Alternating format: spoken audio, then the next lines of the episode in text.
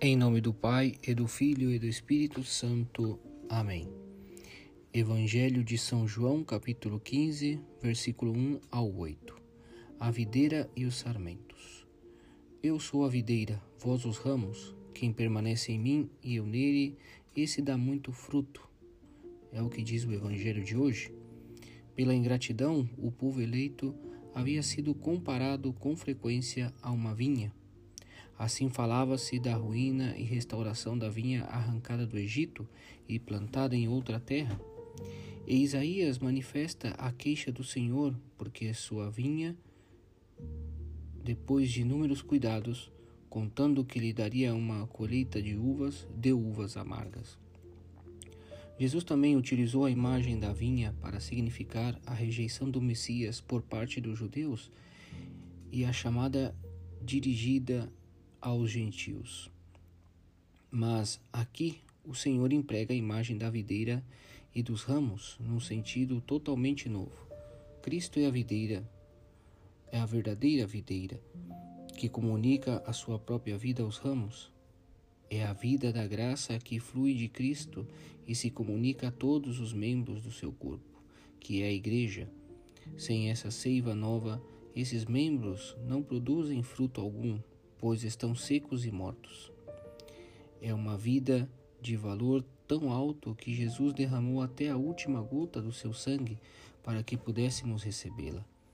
Todas as suas palavras, ações e milagres nos introduzem progressivamente nessa vida, ensinando-nos como nasce e cresce em nós, como morre e como nós a nós é restituída se a perdemos.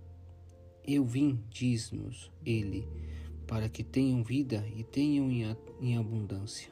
Permanecei em mim e eu permanecerei em vós. O Senhor nos faz participar da própria vida divina. Quando é batizado, o homem transforma-se no mais profundo do seu ser, de tal modo que é como se nascesse de novo. Torna-se filho de Deus, irmão de Cristo e membro do seu corpo, que é a Igreja. Esta vida é eterna se não a perdemos pelo pecado mortal. A morte já não tem verdadeiro poder sobre aquele que a possui, pois esse jamais morrerá, mas apenas mudará de casa para ir morar definitivamente no céu. Jesus Cristo quer que os seus irmãos participem dessa vida que ele tem em plenitude, a vida que da adorável Trindade se derramou sobre a santa humanidade do Senhor transborda novamente, estende-se e propaga-se. Da cabeça desce aos membros. O tronco e os ramos formam um único ser, nutrem-se e atuam conjuntamente, produzindo os mesmos frutos, porque são alimentados pela mesma seiva. Eu vos escrevo isto, diz-nos São João, depois de nos ter narrado inúmeras maravilhas para que saibais que tendes a vida eterna. Esta vida nova chega até nós ou se fortalece especialmente pelos sacramentos que o Senhor quis instituir para que a redenção pudesse chegar a todos os homens de uma maneira simples e acessível. Nesses sete sinais eficazes da graça encontramos, encontramos Cristo, o manancial de todas as graças.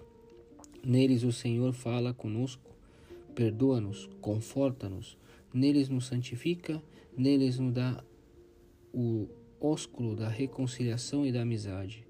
Neles nos comunica os seus próprios méritos e o seu próprio poder, nele nos dá Ele mesmo. Louvado seja nosso Senhor Jesus Cristo, para sempre seja louvado.